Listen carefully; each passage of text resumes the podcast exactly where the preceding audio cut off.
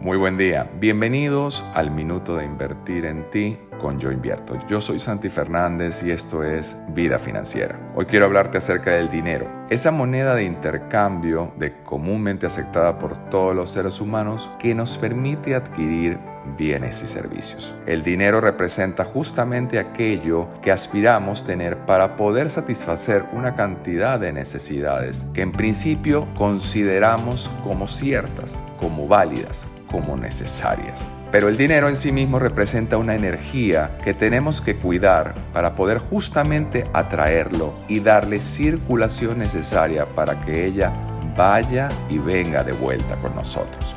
Así que pensemos en el dinero como una energía y vamos a poder entender la magia de poder atraerlo.